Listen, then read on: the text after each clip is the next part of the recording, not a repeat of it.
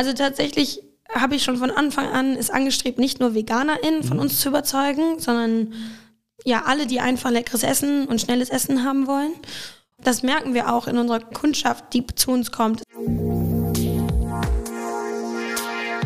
Wirtschaft Köln am Platz. Liebe Zuhörerinnen und Zuhörer, wir, die iFishing GmbH, freuen uns sehr darüber, den heutigen Podcast präsentieren zu dürfen.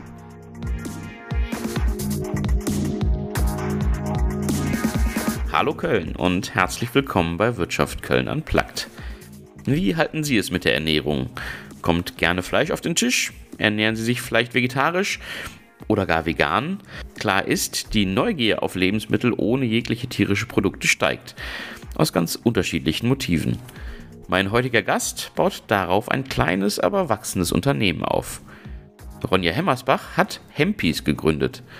Foodtrucks und Ladenlokale, die ausschließlich vegane Backwaren verkaufen. Wie sie die richtigen Rezepte für Brötchen und Business findet, hören Sie doch rein in den Podcast. Mein Name ist Manuel Heckel. Viel Freude beim Gespräch.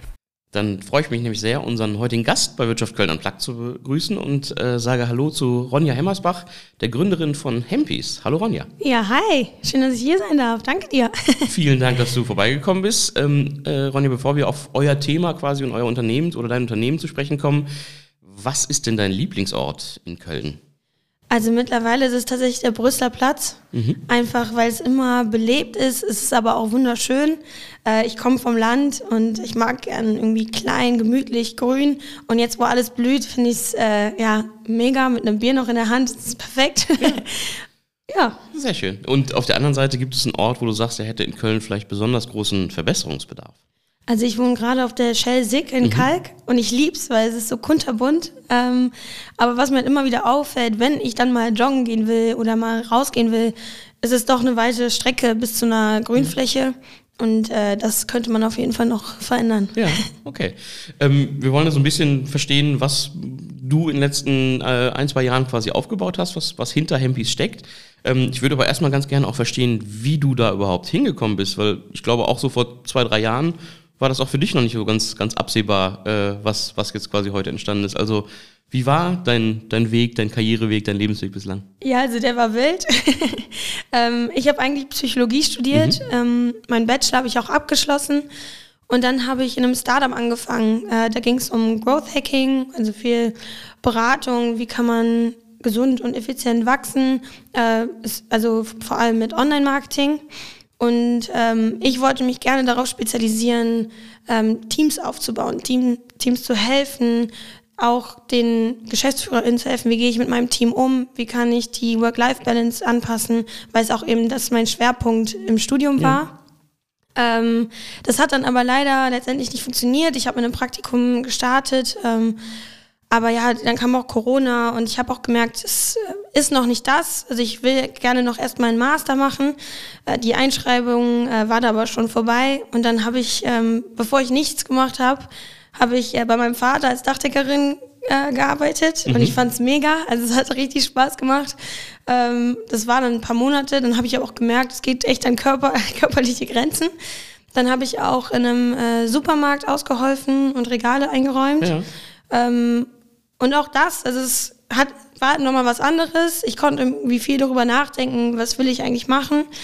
Und da ist mir so ein Problem aufgefallen. Und zwar habe ich mich ähm, seit Anfang diesen Jahr, also des Jahres 2020 angefangen, vegan zu ernähren. Ja. Und ich hatte immer super Schwierigkeiten, Frühstück zu finden in den Pausen. Weil ich konnte mir halt morgens, hätte ich mir mal was vorbereiten können. Aber wenn man um 5 Uhr in der Firma sein muss, dann ist es schon schwierig, noch früher aufzustehen, um sich was vorzubereiten. Und dann hatte ich zum Beispiel, als ich im Supermarkt gearbeitet habe, 15 Minuten Frühstückspause. Und dann bin ich zur Bäckerei gegangen und habe gefragt, ja, habt ihr irgendwas Veganes? Und dann mussten die erst mal 10 Minuten durchblättern, bis sie geguckt haben oder was gefunden haben. Und dann war die Pause um. Ja. Und es war halt immer schwierig, auch was Leckeres zu finden. Genau, und dann äh, habe ich gemerkt, mh, hm, da ist eine Lücke. Äh, ich habe auch dadurch, dass ich in diesem Startup gearbeitet habe, die viel mit Startups gearbeitet haben, habe ich gedacht, wenn ich irgendwie mal eine coole Idee habe, dann will ich es auch gerne umsetzen. Okay, also keine, keine Angst gehabt, sozusagen so einfach loszulegen. Ähm, ja, Respekt, sagen wir so, aber ja. ich dachte, auch was habe ich zu verlieren? Also wenn ich eine Idee habe, dann kann man es ja mal ausprobieren. Mhm. Und ähm, dann habe ich aber, also dann kam diese Idee und ich dachte, da ja, klemme ich mich mal hinter, aber ich habe trotzdem mich für den Master eingeschrieben in Arbeitsorganisations- und Gesundheitspsychologie. Ja. Also genau dieses Thema Teambuilding, Work-Life-Balance ähm, etc.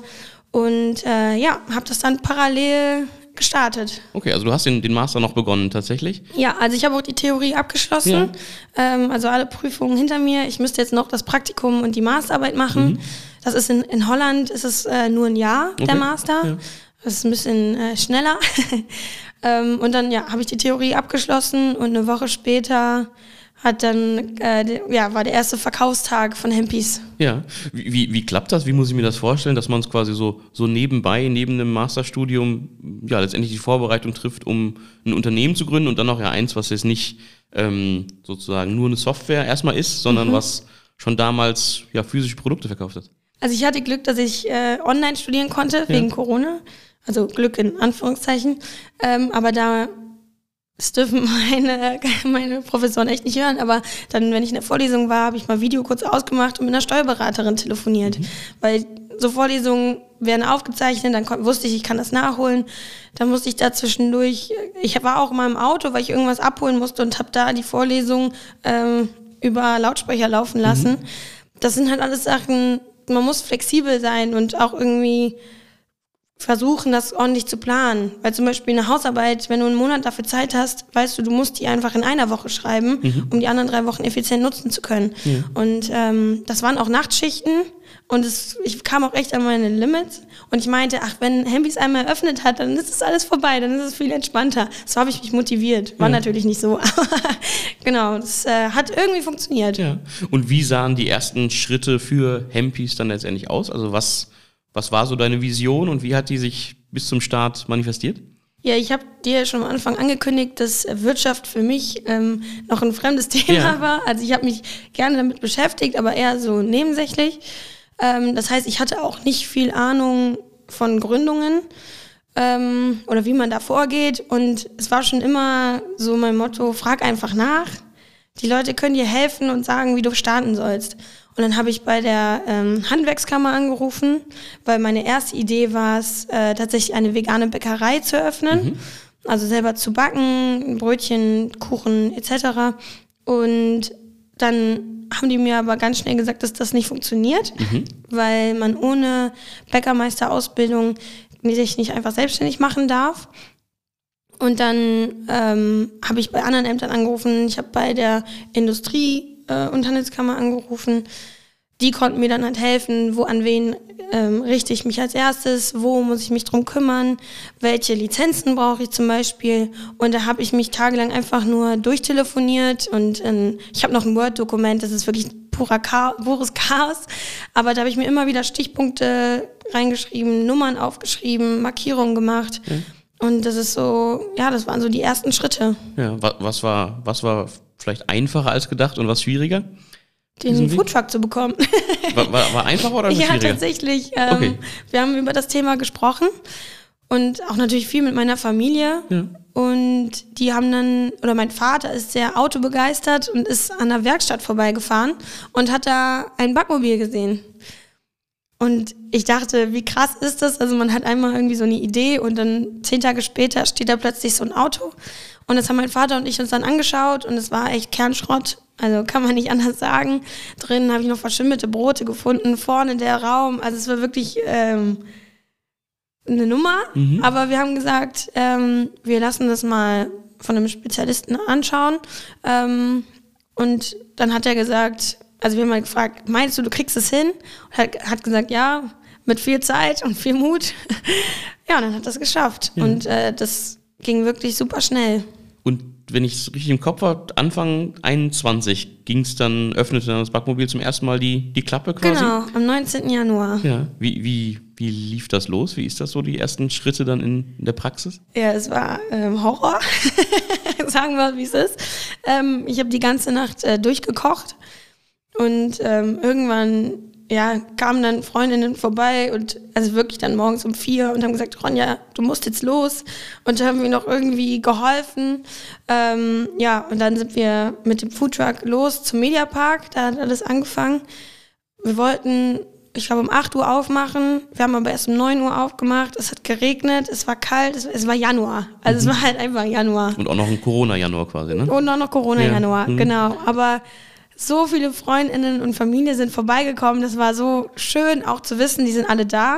Und dann habe ich die Luke aufgemacht und vorne die Brötchen waren da und es war so ein krasser Moment, weil ich habe nicht geschlafen. Ich war einfach völlig durch. Es, es, war kalt, es war nass, aber alle waren da und standen Schlange und also Freundinnen, die Leute ja. drumherum, seien wir ehrlich, wussten noch nicht, wer wir sind. Die ja. haben uns noch nicht entdeckt.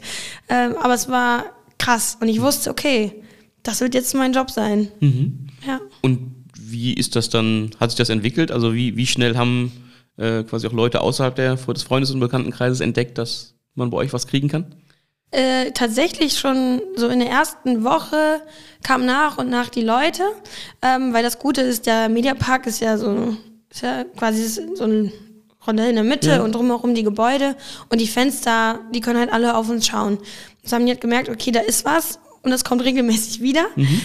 Und da gehen auch Leute hin. Und ähm, wir hatten vorher, ich hatte den Instagram-Account schon ja Anfang an seit der Idee eigentlich aufgebaut, damit die Leute so was verfolgen konnten. Und da haben uns auch Leute entdeckt, die mich nicht kannten. Ja. Und die kamen dann auch in der ersten Woche schon vorbei. Und dann, ja, wurde es immer mehr. Ich hatte natürlich, die Kalkulation war super schwierig, wie viele Brötchen brauche ich und und und. Aber ähm, ja, dann dadurch, dass Corona war, gab es halt auch nicht so viele andere Optionen. Mhm. Viele Cafés hatten zu, dann es gab nicht viel Neues, das heißt, es war auch mal aufregend, was Neues zu entdecken.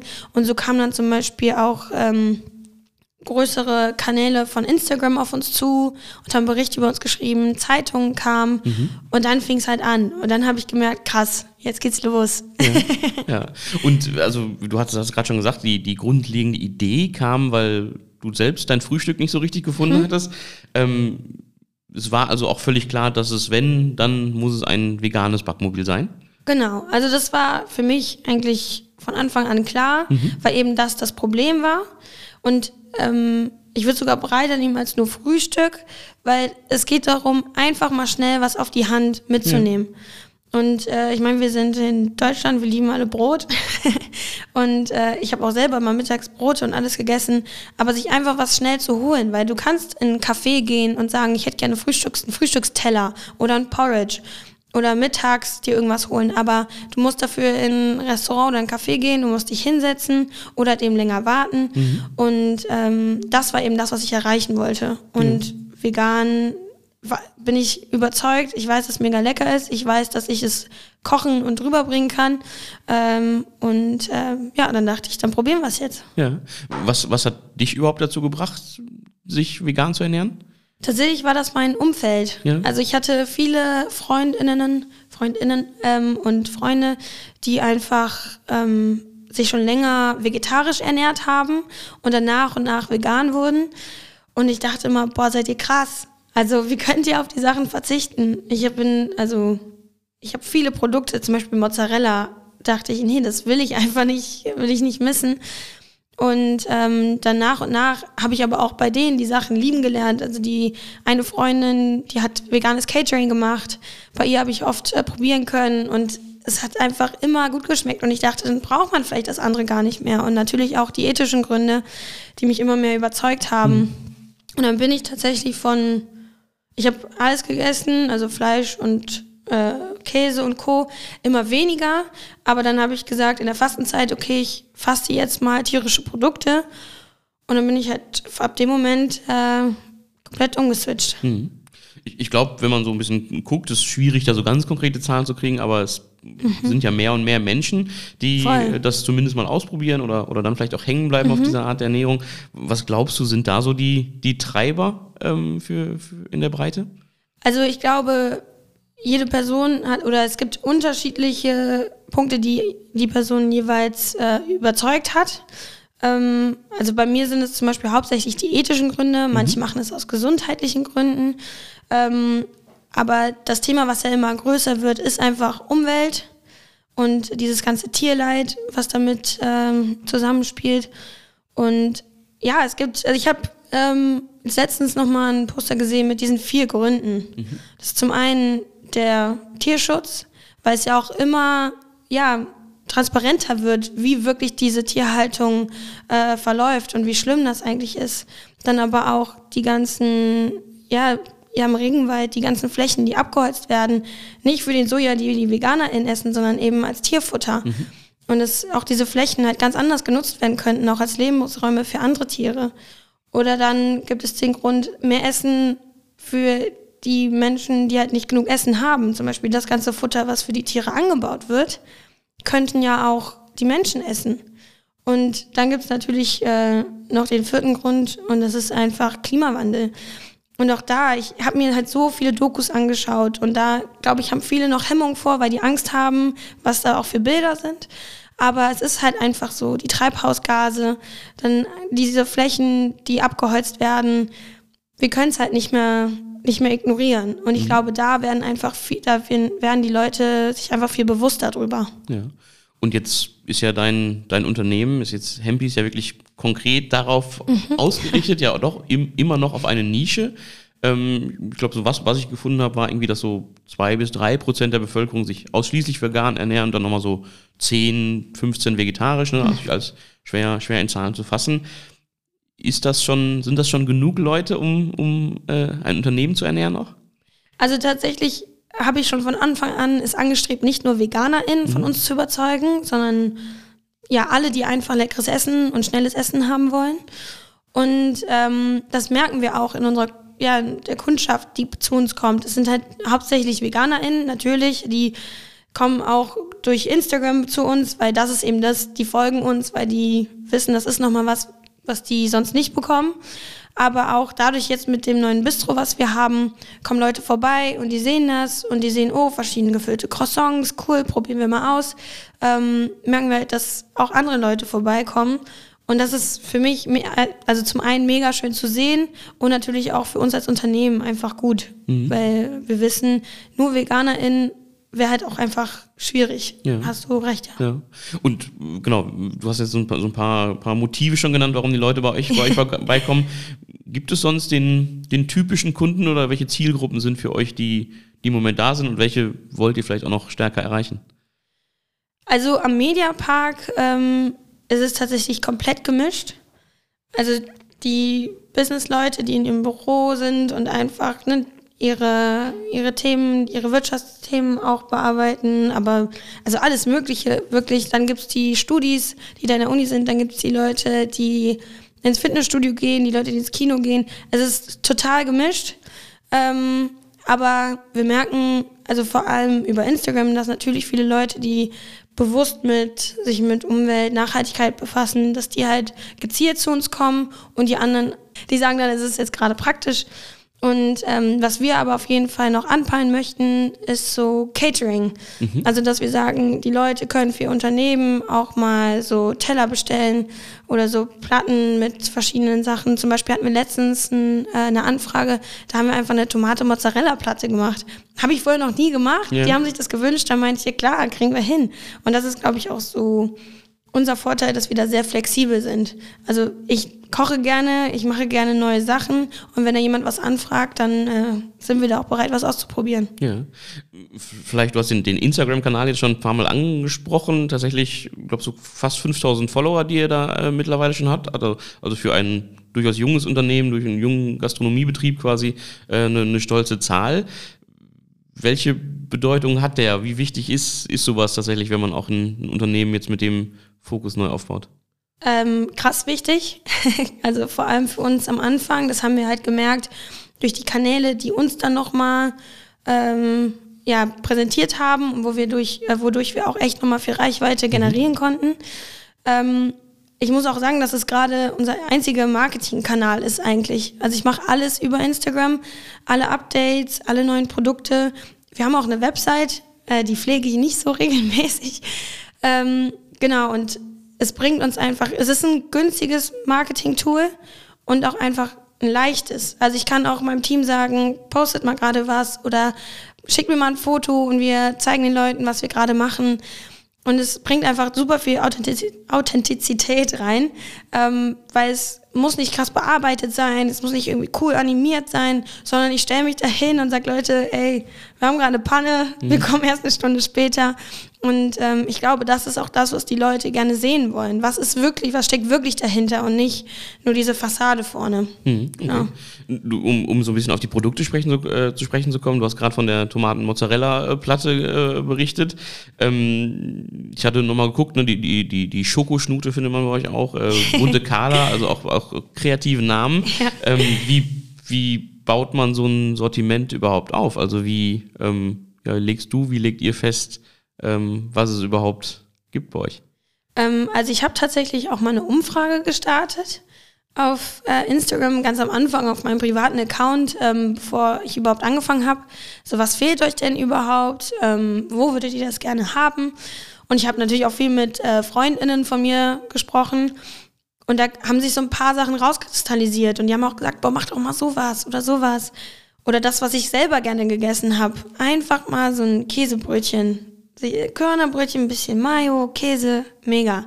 Oder dann auch diese Klassiker, Tomate, Mozzarella, Brötchen mit Pesto und Avocado. Das, was man sich immer wieder gerne holen würde, aber nicht mehr kann, weil es nicht vegan ist. So deswegen habe ich natürlich auch diese Klassiker, wollte ich gerne in vegan anbieten. Ähm, dann habe ich aber auch so neue Kreationen wie so ein Mango-Curry-Linsenaufstrich mit gebratenem Räuchertofu auf Baconart, Tomate, Möhre. Das waren dann so Sachen, die haben sich einfach entwickelt. Und es hat mir zum Beispiel am meisten Spaß gemacht, glaube ich, weil ich so, ich bin richtiger Foodie. Ich probiere gerne Sachen aus, ich würfel gerne Sachen irgendwie zusammen. Und äh, ja, das hat sich alles so entwickelt. Und dadurch, dass mich auch viele Freundinnen inspiriert haben, habe ich auch meine Produkte nach ihnen benannt. Ach so, ah, okay, daher zum stammen die Namen. genau, die Flotte Lotte ist zum Beispiel meine beste Freundin, die Charlotte. Ähm, oder Judy Says Cheese, Bunte Carla, Mhm. ne, Katis Körnchen, das sind halt alles, habe ich alle Verbindungen zu. Und Mhm. das war mir auch wichtig, da mein, ja, meinen persönlichen Touch irgendwie mit reinzubringen. Ja. Jetzt, jetzt hast du am Anfang eben sowas wie, wie Tomate Mozzarella oder das Brötchen mit Käse und Mayo äh, Ja. angesprochen, was eben wirklich hochgradig nicht vegan äh, ist in der, in, der, in der Grundausstattung quasi. Wie, wie schwer ist das denn, all das heutzutage zu ersetzen oder das eben in vegan hinzukriegen? Also dadurch, dass wir die meisten Aufstriche selber machen, Mhm. kann ich da halt selber viel ausprobieren und gucken, ah, vielleicht da in der Säure oder in der Süße oder wie habe ich das früher gerne gemocht. Also kann ich halt viel mit reinbringen. Ähm, bei Käse zum Beispiel, den vegan zu kaufen, ist halt schon, war schon schwierig. Äh, es gibt nämlich super viele Ersatzprodukte. Ich würde sagen, sie sind jetzt nochmal viel, viel besser als vor anderthalb Jahren. Das hat sich echt krass entwickelt. Ähm, aber da habe ich dann halt einen gefunden, wo ich dachte, okay, das ist cool, das passt, das passt. Ähm, und so kann das auch Leuten schmecken, die nicht vegan sind.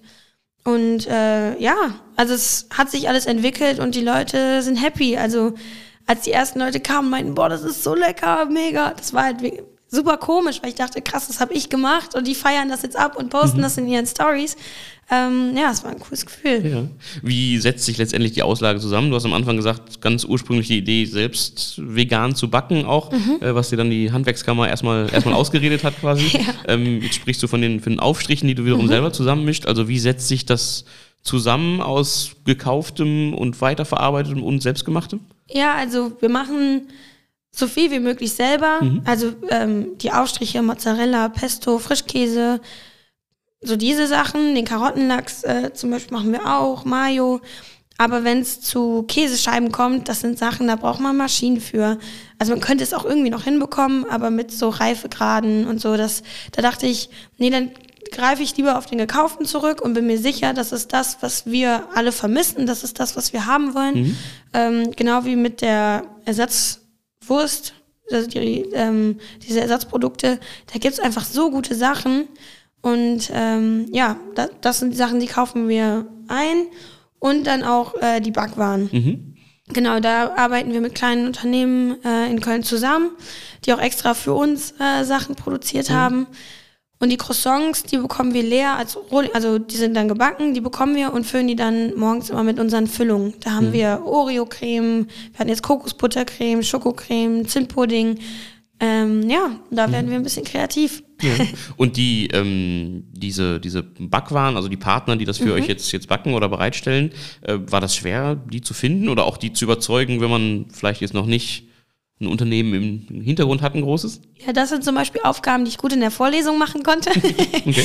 Ähm, aber wie reagiert so eine Bäckerei, wenn man sagt, hallo, ich studiere eigentlich gerade, aber ich würde gern äh, demnächst 100 Croissants bei Ihnen kaufen? Ähm, also unterschiedlich. Ich hab, muss natürlich erstmal Bäckereien finden, die vegane Brötchen haben. Äh, vegane Croissants, da habe ich noch gar nicht dran gedacht, weil ich dachte, ach, das ist utopisch. So weit muss ich erstmal nicht denken. Ähm, weil viele wissen nicht, dass zum Beispiel Brötchen mit Schweineschmalz überzogen werden, damit die schön aussehen oder dass da oft Süßmolkenpulver mit drin ist. Das sind halt Sachen, die hat man nicht auf dem Schirm. Da muss ich natürlich gezielt drauf achten.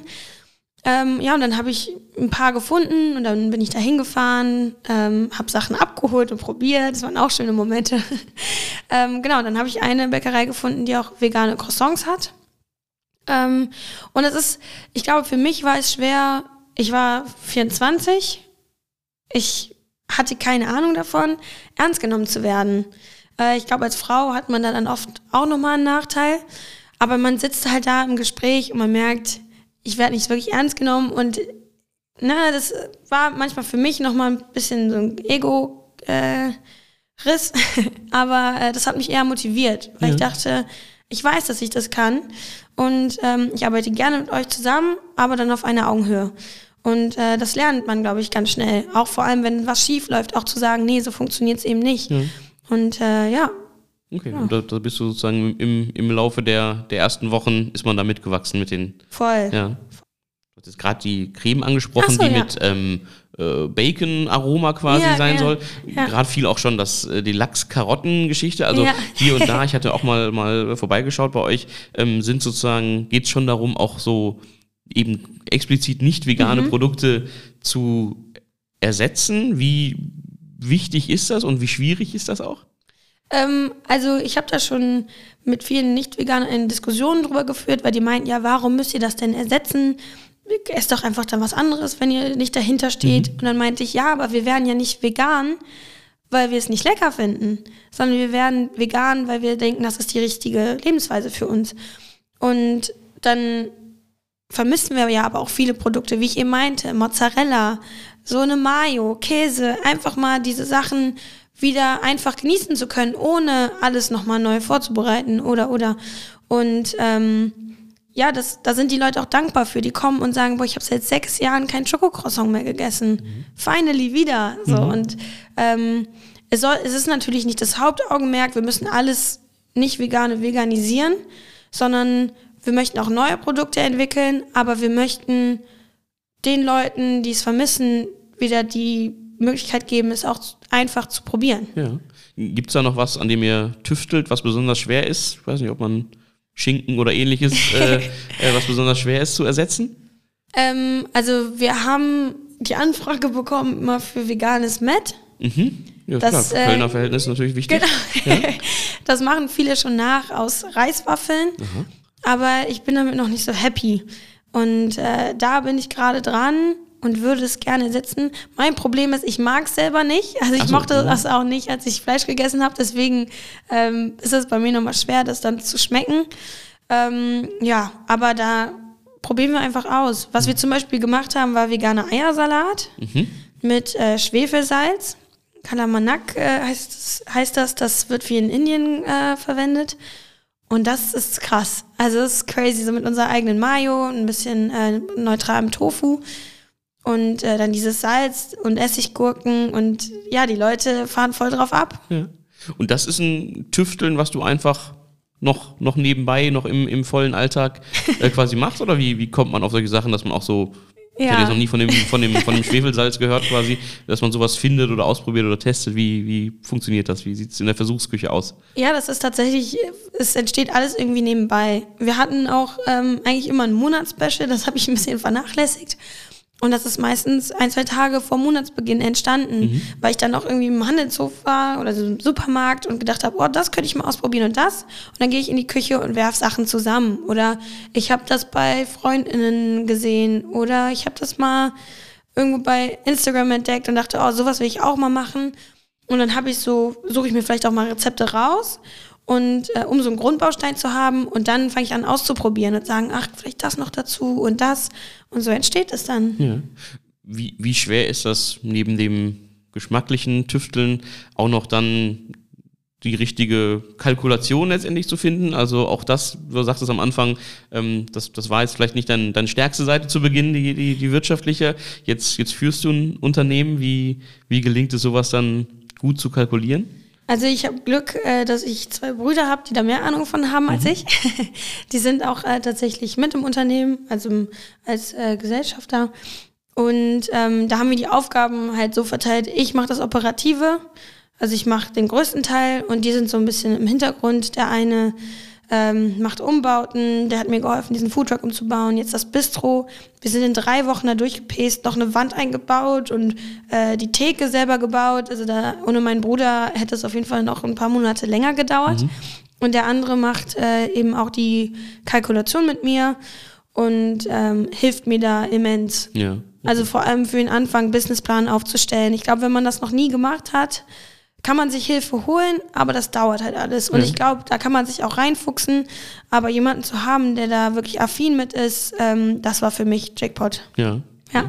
Du hast es schon, schon, schon angedeutet, es kam schon ein, zwei Mal zur Sprache. Wir hatten lange über das, das Backmobil gesprochen, mhm. was eben da vor jetzt anderthalb Jahren ähm, zum ersten Mal Mediapark die, die Tore öffnete. Ähm, es ist ja jetzt schon in vergleichsweise kurzer Zeit relativ viel mehr entstanden. Also wie, wie hat sich Hempis in diesen anderthalb Jahren entwickelt? Wie ist es gewachsen? Ähm, ja, es ist einfach verrückt. also es ist sau viel passiert, äh, auch viele Ups und Downs. Aber ja, von dem Bankmobil am Anfang am Mediapark ähm, haben wir uns hin zu, äh, haben wir uns hin zu äh, einem kleinen Lieferdienst entwickelt. Mhm. Also wir haben auch ein E-Auto, mit dem wir ausfahren. Wir haben einen Online-Shop. Das ist momentan ein bisschen so in den Hintergrund gerückt. Ähm, weil ich einfach gerne so dieses vor Ort einfach ausbauen wollte. Da haben wir nämlich dann im Oktober den zweiten Foodtruck dazugeholt, mhm. weil wir auch Anfragen hatten für andere Standorte und dachten, okay, mit dem einen, wir sind am Mediapark so gut aufgestellt, dann lieber mit einem zweiten Wagen noch andere Orte abdecken, um auch mehr Reichweite zu generieren und die Leute auf uns aufmerksam zu machen. Äh, genau, der hat dann, dann im Oktober gestartet und kurz darauf kam die Möglichkeit, okay, wir könnten ein Ladenlokal mieten. Ja, und da konnte ich irgendwie nicht Nein sagen. Wir haben erst Nein gesagt, eine Woche später meinte ich, ach komm, warum eigentlich nicht? Mhm. Und ähm, genau, der hat dann dieses Jahr im Februar gestartet. Und dann äh, kam noch ein Container hinzu mhm. auf dem äh, Euronova Campus in Hürth. Das ist ein Experiment von uns. Da haben wir einen Container stehen und äh, eine Theke mit unseren Produkten. Und das ist äh, Self-Service. Das heißt, das ist ein kleines Kassensystem. Da können die Leute ähm, per Karte einfach abkassieren. Wir haben das, also das Bargeld frei. Die können nur mit Karte zahlen. Aber da ist ein kleiner Computer. Das ist wirklich wie Online-Shopping, sage ich immer. Mhm. Alles in Warenkorb und dann abrechnen. Ja. Und äh, ja, das ist cool. Also cool, dass es funktioniert. Und auch da ist es ein Experiment, was wir noch ausbauen wollen mit Salaten und Getränken. Aber irgendwie wollten wir einfach mal starten. Das ist, glaube ich, so unser Motto, einfach mal starten und dann anpassen. Ja. ja. ja. Du, du sprachst von den Ups und Downs dabei. Was, was waren Ups, was waren Downs? Boah, viele verschiedene Sachen.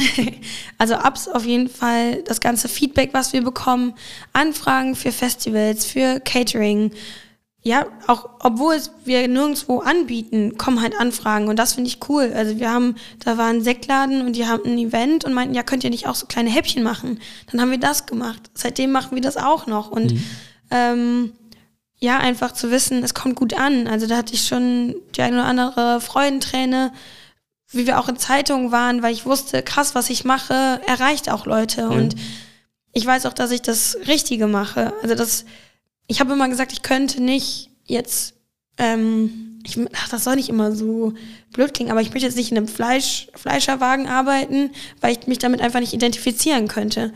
Sondern ich weiß, das, was ich mache, bringt den Leuten den Veganismus näher und zeigt ihnen auch, also wirklich auch Bauarbeiter, die vorbeikommen, so klischeehaft, wo die sagen, ich möchte gerne das Wurstbrötchen, dann sage ich, nee, ähm, das ist aber vegan, dann sagen die, ich probiere es trotzdem. Mhm. Dann weiß ich, ich habe das Richtige gemacht weil er würde es sonst nie probieren, wenn er im Supermarkt wäre.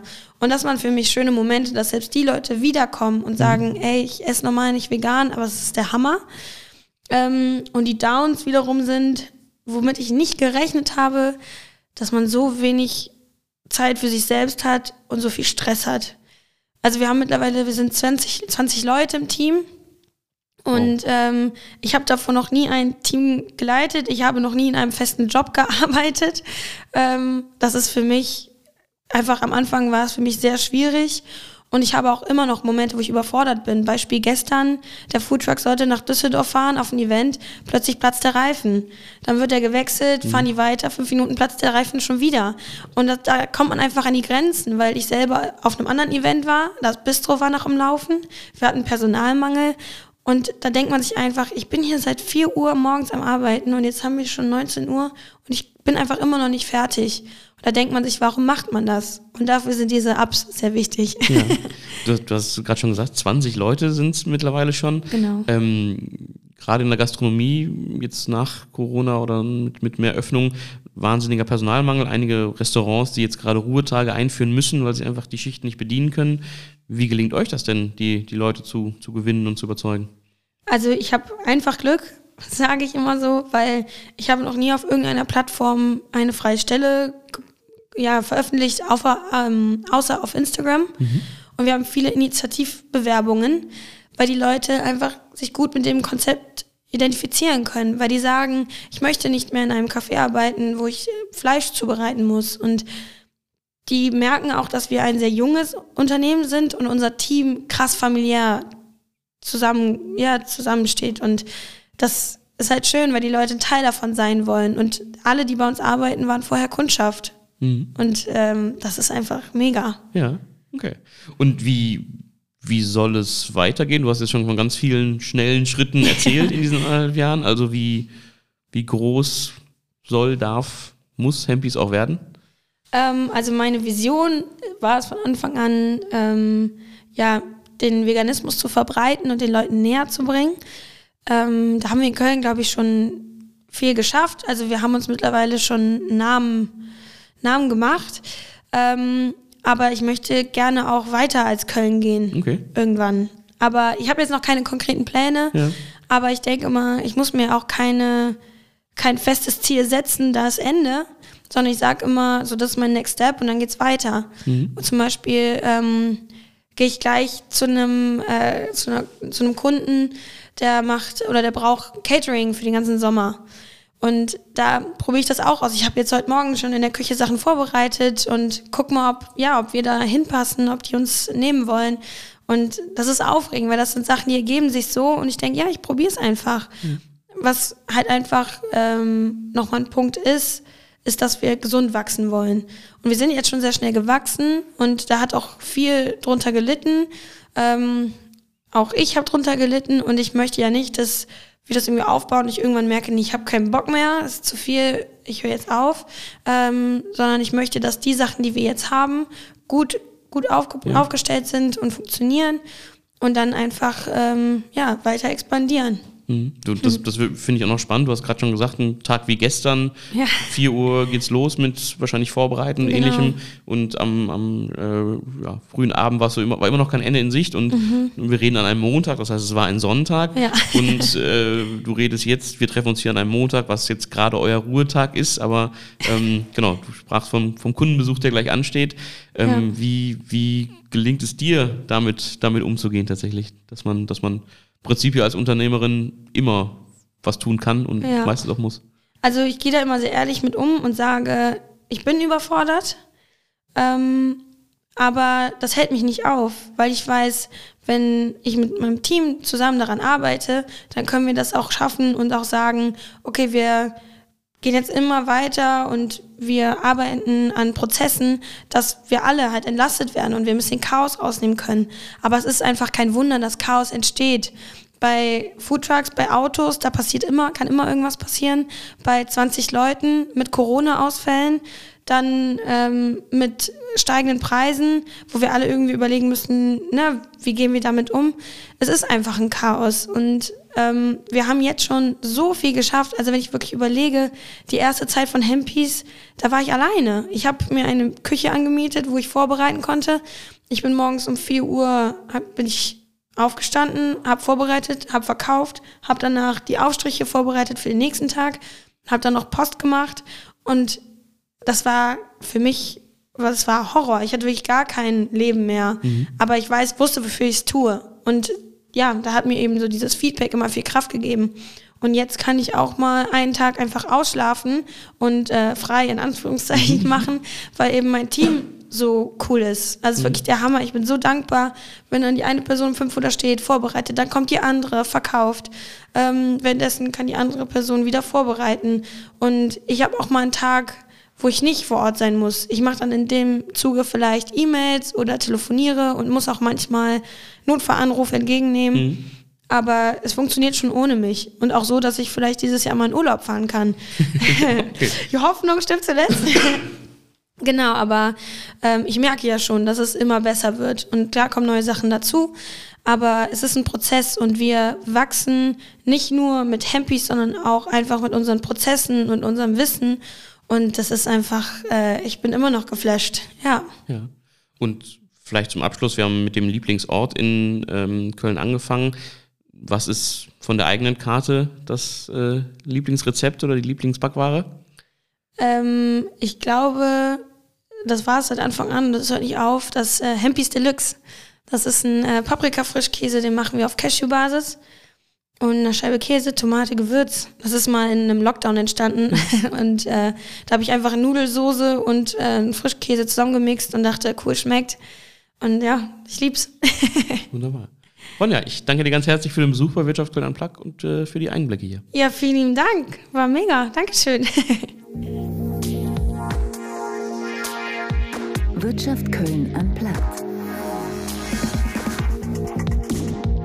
Falls Ihnen als treue Hörerin, als treuer Hörer von Wirtschaft Köln Unplugged der Nachname unseres heutigen Gastes irgendwie bekannt vorkam, ein Bruder von Ronja war im vergangenen Oktober bei uns zu Besuch. In Folge 22 berichtet Florian Hemmersbach vom Aufbau eines etwas anderen Dachdeckerbetriebes. Falls Sie jemanden kennen, dessen Geschichte unbedingt hier einmal zu hören sein sollte, schreiben Sie uns doch gerne über die LinkedIn-Seite des Rotonda Business Clubs oder auch über podcast.rotonda.de. Nächste Woche geht es um eine andere Kategorie von Genuss. Stefan Merks begrüßt Gregor Nacke. Den brachte eine Schottlandreise auf eine Idee. Und kurz danach fing er an, die deutsche Dependance für den Whisky-Abfüller Cadenhead aufzubauen. Von Sülz aus verkauft, serviert und berät er jetzt rund um diese Spirituose. Mehr über seinen Weg kommende Woche bei Wirtschaft Köln anplagt. Vielen Dank fürs Zuhören. Auf bald!